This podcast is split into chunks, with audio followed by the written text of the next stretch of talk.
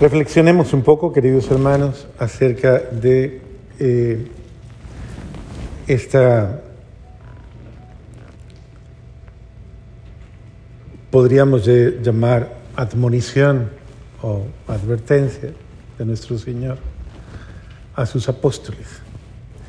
Sabemos que eh, la condición del apostolado es una condición de testimonial.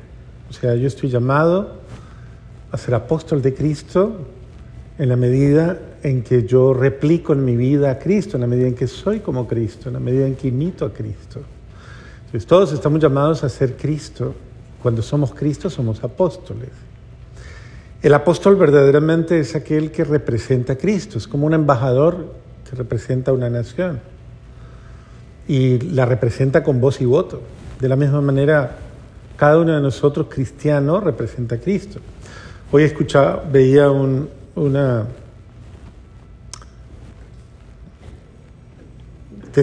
de estas, eh, reflexiones que hacen de los papas y entre otras era una de el Papa Benedicto defendiendo la vida, defendiendo la familia, defendiendo la integridad sexual, defendiendo, defendiendo al ser humano. Y entonces eh, decía algo bastante fuerte, ¿no? Decía, quien no cree en, en, estas cosas, quien no cree en la palabra, quien no cree que un católico o que un cristiano deba vivir eh, en armonía con, con esta verdad, pues no es cristiano y no es católico. Y entonces, claro, el que es apóstol compromete su vida con la verdad de Cristo, porque es la única verdad por la cual vale vivir, dar la vida. Y esa verdad, por esa verdad, hacemos, o sea, nuestra vida eh, va dando los, los giros, los cambios que debe ir dando. Porque uno, obviamente, guiado por la acción del Espíritu Santo, uno eh, va conformando su vida a la verdad. Y obviamente de la verdad, la verdad es el camino o es una de las rutas propias y directas del amor eh, y de la caridad como tal. Eh, y en ese sentido podríamos decir que el amor sin la verdad, el amor sin verdad es pura fantasía, ¿no? Lo sabemos, es pura romanticismo. Pero la verdad sin amor es rigorismo. Entonces, hay que tener el, sano equilibrio de, eh, de, y la mesura que da el punto, el punto intermedio. Por eso decían los antiguos, ¿no? Virtus medium est la virtud está en el medio, es decir, en el equilibrio. Por eso, eh, dicho en palabras castizas y más populares, decían nuestras abuelitas, ni, mucho que queme al santo, eh, esas sí se la saben, ¿no? ¿Y qué era? Póngale la vela no tan cerca que queme al santo y tampoco tan lejos que no le alumbre, era eso. Póngale la vela más o menos en el punto exacto. Lograr, lograr ese punto exacto, ese medio, ese, ese punto, ni mucho, porque recuerde claramente que una de las cosas por las cuales uno se comienza a dar cuenta de que ya está comenzando a fallar es cuando uno comienza a asumir posturas extremistas, ¿no? posturas excesivas excesivas. ¿Y quién de nosotros podríamos decir que no ha caído en el exceso de tantas cosas?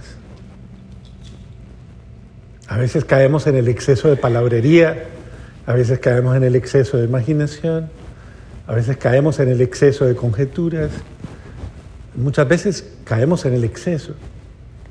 Y obviamente nos podemos ir a los extremos y,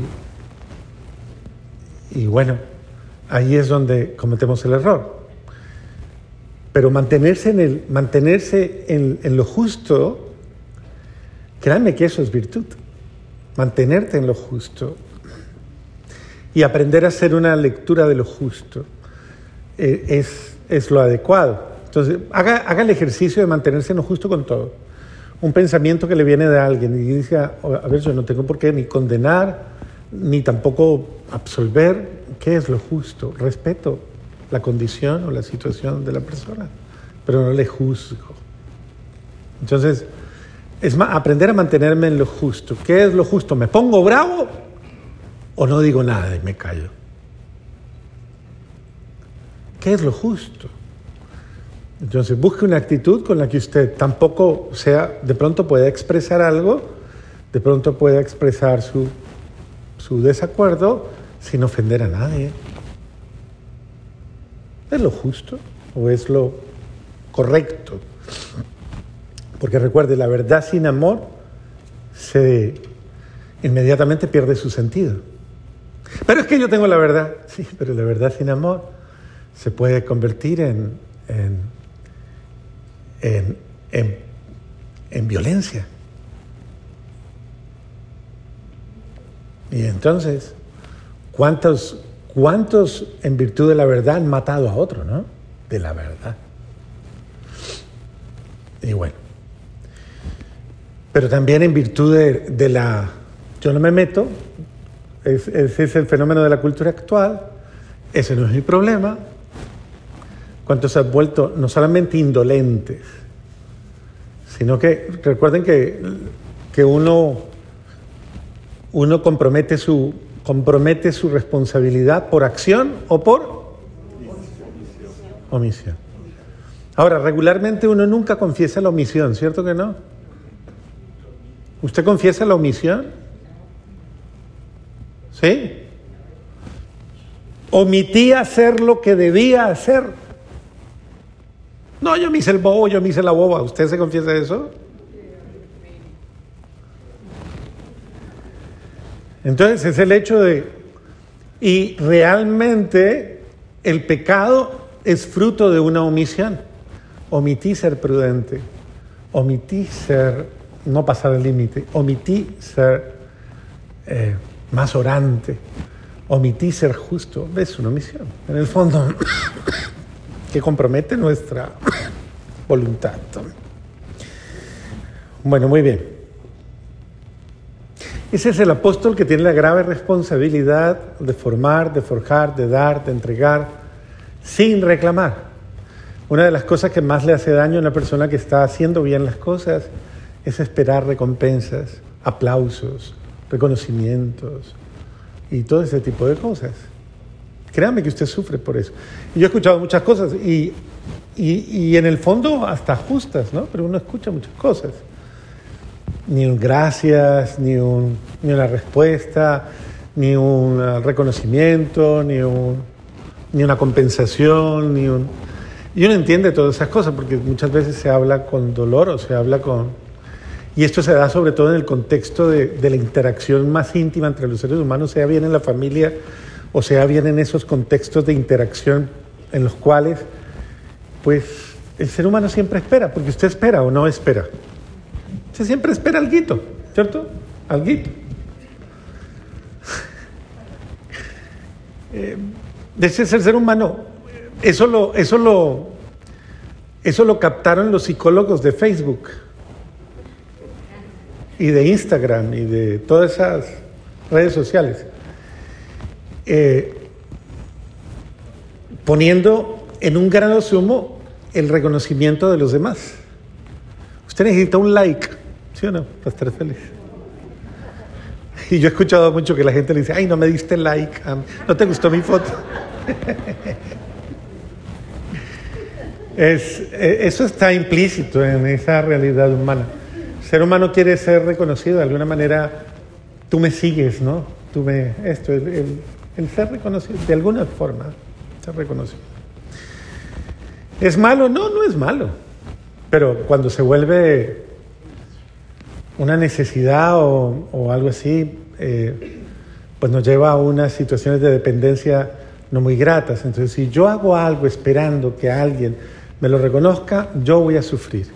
Por eso es tan sabia la palabra cuando dice que tu mano derecha, ¿qué? Eso es muy sabio. Muy sabio. Porque es, eso quiere decir, eh, nunca espere eh, que nadie se dé cuenta de las cosas que usted hace o no hace.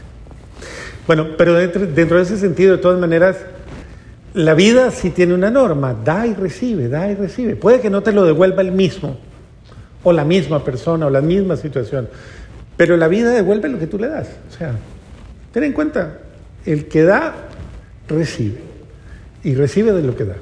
Y en este sentido no nos cansemos de dar, ni nos desanimemos, ni nos desalentemos, ni no, porque perderíamos la alegría, la alegría de, y el gozo de, de, ser, que hace feliz al ser humano. Dar, por eso dice el apóstol en, algún momento, dice, dice, el que dé, que dé con, que dé con alegría. Y es la alegría de haber, de haber hecho lo que es. ¿Y por qué lo hiciste? Bueno, es en lo que creo. Lo hago por amor. ¿Por amor a, a, quién? Bueno, por amor a Dios, por amor a la vida, por amor a mí mismo, por amor a, al prójimo en general. Es la libertad de sentirte feliz haciendo lo que haces, dando. Y en esto somos mejores cada día, en la medida en que todo lo que hagamos no lo hagamos para ser reconocidos. Sin embargo, Jesús pone hoy de manifiesto, bueno, la primera lectura nos lleva a ese contexto, a ese contexto de un llamamiento a cambiar de corazón, a cambiar nuestra condición de rebeldes, porque pues siempre hay quien ser, hay quien conserva ese espíritu ahí de caprichosito, ¿no? De una rebeldía ahí con la cual justifica esas acciones de, de rabiecitas y de cositas que tiene. Yo, yo sé que a ustedes no les pasa eso porque ustedes tienen cara de muy calmados y de muy ya que no viven ese tipo de cosas, pero hay quien sí le pasa ese tipo de cosas que, que viven ahí como con su cosita, que ni eso ni confesándose se les quita. Pero bueno, ahí luchan con la vaina. Pero es el llamamiento a a corregir lo que hay que corregir y saberlo corregir a tiempo. Porque eso hace daño. Entonces arrepiéntete de tus maldades y dile a Dios que acepte tu arrepentimiento. Ya no confiaremos más en lo que hacemos. Porque es, es obvio, es, cuántas veces nos vamos volviendo muy orgullosos, muy orgullosos y muy, muy prepotentes o muy sobradores muy de creernos, de creernos muy, muy buenos. El compromiso de Dios con nosotros siempre es perdonarnos. Yo los perdonaré de sus infidelidades y los amaré, aunque no se lo merezcan. ¿Usted dice eso cuando le sacan la rabia en su casa? No sé. ¿Ese es su primer pensamiento? Yo voy a perdonar a este infeliz desgraciado de mi marido, aunque no a esta ¿Sí? A esta tatacoa de mi mujer, o a este ingrato de mi hijo, o a este... Usted no piensa eso. Regularmente cuando se llena el corazón de malos sentimientos no, no, no perdona. Pero este es el corazón de Dios, siempre dispuesto a comprender, siempre dispuesto a perdonar. No le importa hacer ni castigar ni nada de esas cosas. En la mente de Dios no está el castigo. En la mente de Dios está al contrario, como quien dice, deje su rebeldía, deje su rabieta, deje su capricho y déjese, déjese ayudar, o sea, déjese amar. Y yo, y dice, eh, volverá a vivir bajo mi sombra y cultivará los trigales y las viñas y serán famosas, todas tan famosas como el Líbano, y ya nada tendrá que ver Efraín con los hijos. O sea, es como, yo le voy a dar prosperidad a pesar de que usted no se merezca nada. Esa es la mentalidad de Dios. No es porque usted se lo merece, o sí, ¿se lo merece? No sé, de pronto sí, ¿sí o no? Bueno, no sé. Mire para el lado, ¿se lo merece o no se lo merece? No sé.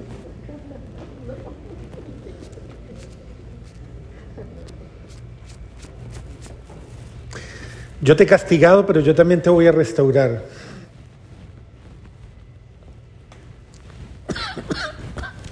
Quien sea sabio y comprenda estas cosas, quien sea prudente y que las reconozca.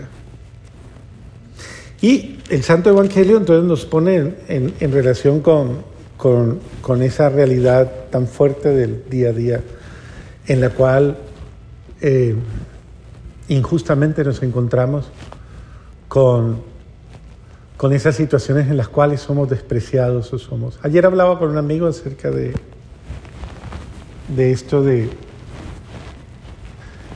que pasó, que acaban de expulsar a las monjitas de, de, Nicaragua. Y, y, entrando en la tristeza de, de, la situación, yo le decía, ¿por qué no pensamos en otra cosa? ¿Por qué no pensamos que tal vez ellas ya cumplieron una misión? Ya ellas respondieron a una necesidad a la que debían responder todos sus hermanos. Ya como que el Señor dijo, ok, ya vieron cómo hicieron, ahora hagan ustedes. Porque ya ellas cumplieron su misión. Hay un pensamiento de un misionero que dice, he de ir a un lugar cuando sea deseado, mas no necesitado. Y he de salir de él cuando sea necesitado, mas no deseado. Casi siempre a todos nos gusta estar en donde somos, ¿qué? No, deseados. Deseados. Regularmente usted dice, yo me voy de aquí porque no me, no me quieren. No porque no me necesitan, sino porque no me quieren. Entonces muchas de nuestras relaciones son muy afectivas.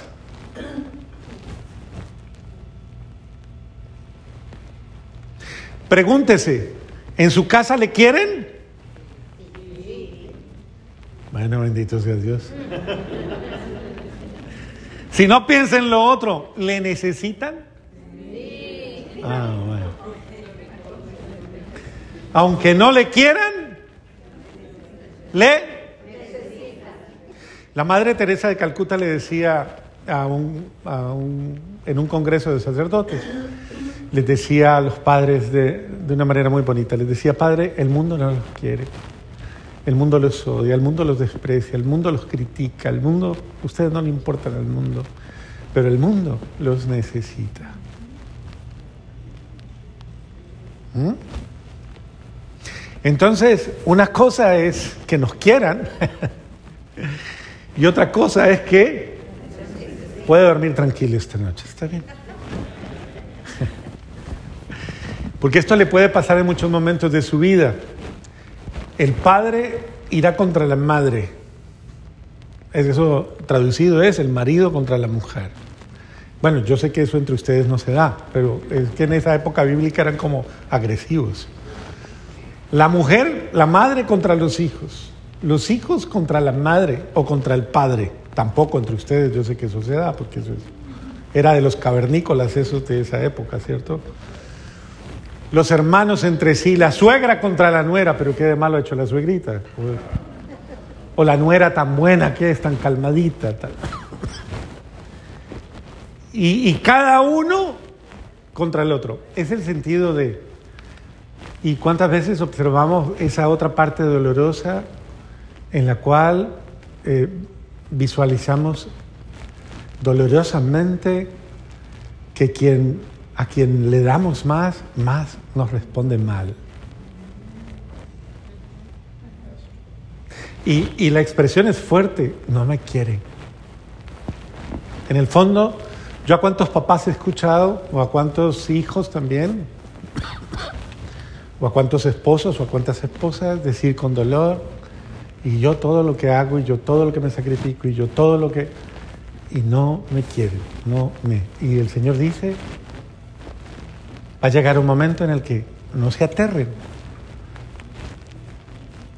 Es, duro, porque es el Evangelio, pero es como si el Señor le estuviera diciendo a uno, venga, aterrice, oiga, venga, venga, espérese. Si le pasa esto, no se descomponga y no maldiga a su hogar, o no maldiga a su familia, o no la desprecie. No hay familias perfectas.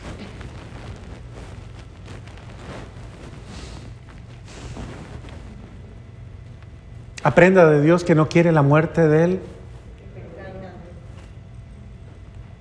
¿Cómo nos cambia Dios a nosotros?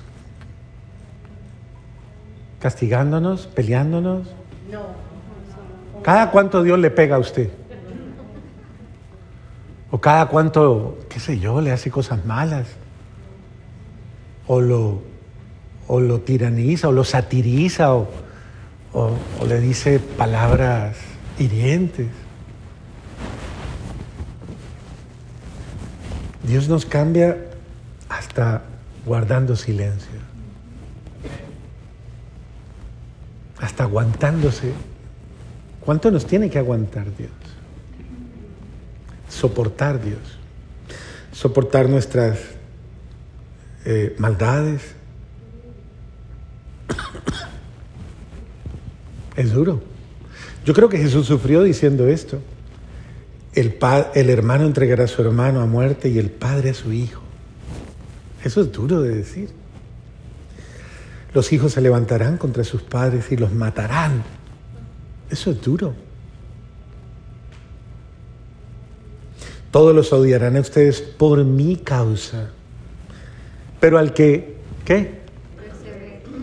Persevere hasta el fin, se salvará. ¿Y en qué debo perseverar? ¿En aguantar simplemente? En mi relación con Dios, en mi fe. ¿En qué debo perseverar? En amar y en no odiar, en no contagiarme del mismo odio con que el otro está contagiado. Perseverar en el amor hasta el final. Aunque nos persigan. Dice el Señor, pero cuando huyan de una ciudad, vayan a otra. Y les da un consuelo, les dice, tranquilos, yo les aseguro que no alcanzarán a recorrer todas las ciudades de Israel. Pero les dice, eso sí les va a tocar ir a unas cuantas antes de que venga el Hijo del Hombre. Como quien dice, van a sufrir y mucho. Pero cuando sufra, recuerde, recuerde que ese es el Evangelio, ese es el Evangelio, dar la vida por el otro. No, no que el otro dé la vida por mí. ¿Usted le gusta que den la vida por usted? Claro que sí, ¿no? Es rico que hagan cosas por usted, ¿no? Se sacrifiquen por usted. ¿Cierto? Eso es bueno. Pero a usted le gusta dar la vida por otros. ¿Le gusta sacrificarse usted y quedarse calladito y no decir nada, ni que hizo algo bueno, ni nada, sino hacerlo todo y sin que el otro se dé cuenta y que le diga, usted no me hace, usted no hace nada bueno. Y usted diga, y todo lo que he hecho y no lo ha visto. Pero usted se queda calladito, o usted le saca la cuenta y dice, no hice nada bueno, venga, le muestro, espere esto, y el otro día, y esto, y quién hizo esto. Y usted debe tener una lista muy larga de cosas buenas que hace, ¿cierto que sí? y que el otro no ve o que el otro no reconoce.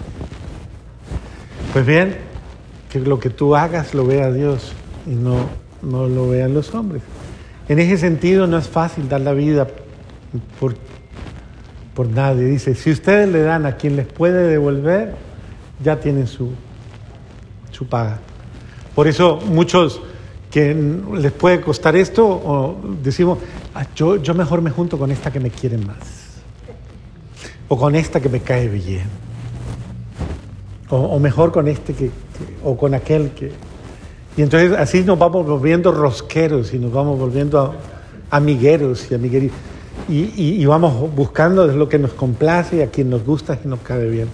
Pero en ningún momento tenemos entonces la actitud humilde de servirle al buen Dios y, sirviéndole al buen Dios, nosotros eh, perder el miedo de amar a quien no nos ama y de luchar por quien, entre comillas, no se lo merece.